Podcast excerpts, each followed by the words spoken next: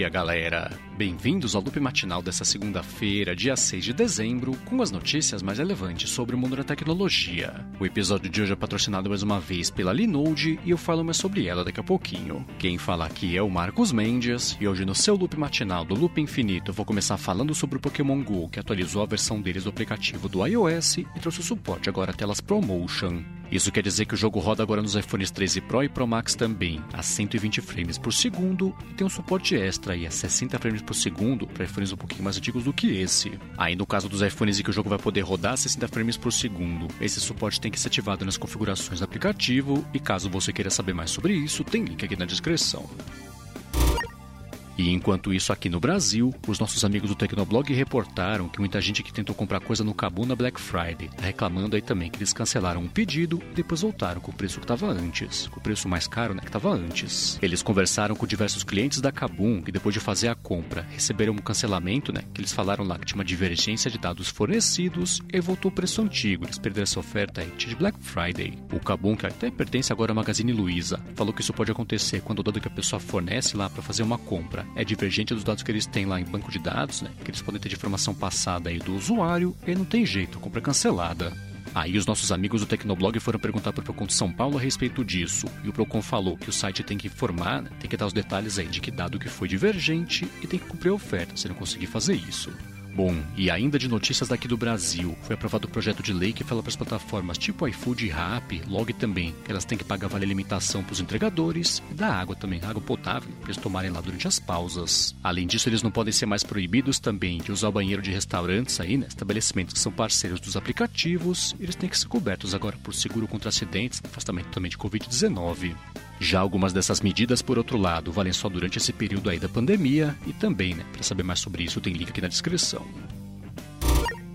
Bom, e agora eu vou falar sobre a Didi Xuxing, que confirmou que está saindo da Bolsa de Nova York, vai listar o capital deles na Bolsa de Hong Kong. A Didi basicamente é a Uber da China, que abriu recentemente é, capital na Bolsa de Nova York e foi punida pelo governo chinês né, por ter aberto capital fora do país. O governo chinês passou isso meio por vingança, né? Começou a engessar bastante a operação da Didi e fez ela perder 60% de valor de mercado desde o IPO na Bolsa de Nova York e não teve jeito, eles foram forçados aí, basicamente a sair de lá. Aí agora que eles confirmaram que estão saindo da Bolsa de Nova York, né? Vou manter o capital aberto só na China mesmo, ficar sob o comando do governo. É possível que fique mais fácil a operação aí deles no país, e aí sim, as ações, né? Na verdade, o valor de mercado dele deve voltar a subir. Bom, e já que eu citei a Uber de verdade, deixa eu comentar que ela confirmou que nos Estados Unidos agora vai começar a oferecer suporte àquele U-Áudio, que grava o áudio, né? Do trajeto lá por segurança, como acontece já que no país faz um tempo. A Uber comentou que é só em três cidades americanas por enquanto, né? Que ela vai oferecer esse recurso de segurança e depois expande. Se o pessoal aceitar bem, é essa possibilidade como acontece já nos 15 países pelo mundo. Bom, e ainda de bastidores do mercado americano, a Zoom fez um acordo para acabar com o processo coletivo. Isso compromete a indenizar o pessoal nos Estados Unidos que ficou afetado aí por ter exposto os dados da galera, né? Questão de privacidade aí também, como aconteceu bastante depois que ela ficou famosa por conta do começo da pandemia. Então ficou definido que os americanos que usaram a Zoom de 30 de março de 2016 a 30 de julho desse ano, eles usaram de graça, né? Tem direito a receber 15 dólares de indenização. Isso vai para 20 dólares ou 15% também de valor de assinatura para quem pagou para usar a Zoom. Ficou definido que a Zoom vai aceitar esses pedidos até 5 de março. Mas claro, né, isso só vale para os Estados Unidos, mas ainda assim, né, se você mora nos Estados Unidos, quer saber mais sobre isso, tem link aqui na descrição.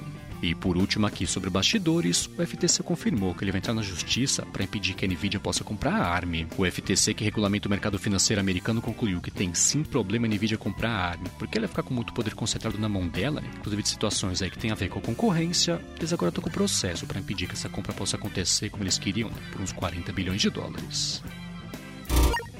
E enquanto isso na Microsoft, ela começou agora oficialmente a liberar o redesenho da interface do Office. Esse visual novo segue o conceito da estética do Windows 11. Então, por exemplo, aquela barra de ferramentas na parte de cima está com os cantos mais arredondados, os botões também mudaram e tem suporte agora a ficar com o modo claro e escuro da interface lá, de acordo com o ajuste do sistema. A Microsoft falou que isso vai chegar tanto para quem assina o Office 365, quanto também para o pessoal lá que comprou o Office 2021. E caso você queira ver como ficou a interface, né, se não pintou para você ainda, tem link na descrição. Bom, a seguir eu vou falar sobre os emojis mais usados aí desse último ano, mas antes disso eu vou tirar um minuto aqui do episódio para agradecer a Linode que está patrocinando aqui mais uma vez o Loop Matinal. Com as máquinas virtuais rodando Linux da Linode, você simplifica sua infraestrutura e corta bastante que você gasta todo mês também com serviços de nuvem, e aí com isso você simplifica também né, toda a parte de desenvolvimento, distribuição também de escala para rodar seus projetos aí, do jeito mais rápido e mais fácil. A Linode tem soluções para todo tipo de projeto, que pode ser desde um projeto pessoal, coisa bem pequenininha, até a parte mais pesada de administração de carga de trabalho, trabalho. E quem é ouvinte aqui do Loop Matinal começa com crédito de 100 dólares com eles por meio do endereço linode.com.br loop matinal. Eles têm data centers no mundo inteiro e com isso você consegue escolher sem custo adicional o que é melhor para você, mais próximo aí dos seus clientes. E tem suporte também com pessoas de verdade. Até ganhou prêmio já suporte deles, atendendo todo mundo aí 7 dias por semana. Você pode escolher instâncias dedicadas ou compartilhadas para o seu projeto, ou então você usa esses 100 dólares também de crédito para fazer coisa tipo armazenamento compatível com S3 da Amazon, administração também de Kubernetes e por aí vai. Se roda no Linux, roda na Linode. Então acessa lá linode.com/barra loop matinal, l-i-n-o-d-e.com/barra loop matinal. Aí você vai em Create Free Account e resgata seus 100 dólares de crédito, que é uma boa fortuna, né? considerando aqui a cotação de hoje. Então mais uma vez acessa lá em linode.com/barra loop matinal. Muito obrigado a Linode pelo patrocínio contínuo aqui do podcast. Bom, vamos lá, né? Todo finalzinho de ano, o consórcio Unicode, que regulamenta o mercado de emojis, divulga os emojis mais usados aí dos últimos 12 meses, foi o seguinte, agora com 2021. Eles falaram que o emoji mais usado do ano, isso em rede social e tudo mais, foi o que tá chorando de tanto rir, e depois veio de coração. Aí em terceiro lugar, aquele outro que tá chorando de rir, né? Que é um pouquinho de lado. Aí em quarto lugar ficou o sinal de positivo, né? O dedão para cima, e depois em quinto, que tá chorando de verdade, né? Que não tá rindo. Eles falaram que quanto ao uso de bandeiras, a bandeira americana foi a mais usada ao longo desse ano e logo depois ficou aí a bandeira do Brasil. E enquanto isso no Signal, eles confirmaram agora que estão lançando suporte e apoios né, direto na plataforma. O Signal é basicamente concorrente do Telegram, com essa proposta toda de comunicação segura, proteção também de privacidade e tudo mais. E o apoio vai ser assim: vai dar pra galera escolher entre três tipos de apoio, que são de 5, de 10 ou de 20 dólares, e pode escolher também se é todo mês que vai dar esse apoio aí, ou se vai ser uma coisa mais pontual. Nesses dois casos, o pagamento vai ser feito direto lá por meio do app, só que usando tanto o Apple Pay quanto também o Google Pay, né? O que a pessoa preferir, o que fica anônimo aí. Por conta disso, né? Toda a parte da informação financeira da pessoa lá, nem fica isso associado à conta. Por outro lado, o Signal comentou também que se a pessoa quiser, pode aparecer um badge do lado do perfil dela, para indicar que ela está dando algum tipo de apoio e também, né, para saber mais sobre isso, tem link aqui na descrição.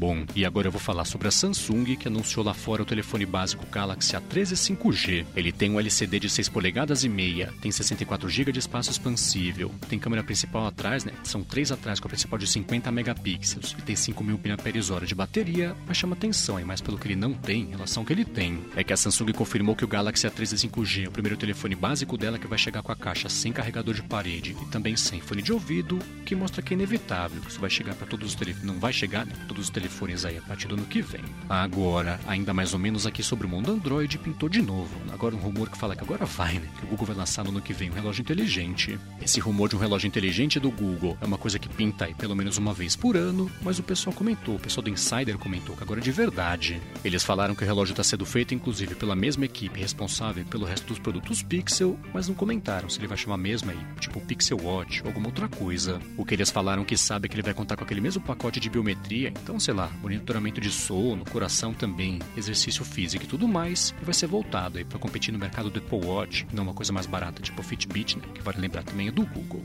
E já que eu citei a Apple, deixa eu comentar que ela falou que vai lançar a partir dessa semana uma coisa chamada From Apple Music with Love, que é uma surpresa aí que ela não quis detalhar. Ela só comentou que a partir dessa semana vai começar a dar presentes aí para quem assina Apple Music, que tem a ver com um artista tipo Mariah Carey, Coldplay também, Alicia Keys, Elton John e tudo mais. Agora esperar para ver o que ela inventou, se vai ser só coisa digital, talvez uma coisa física também, né?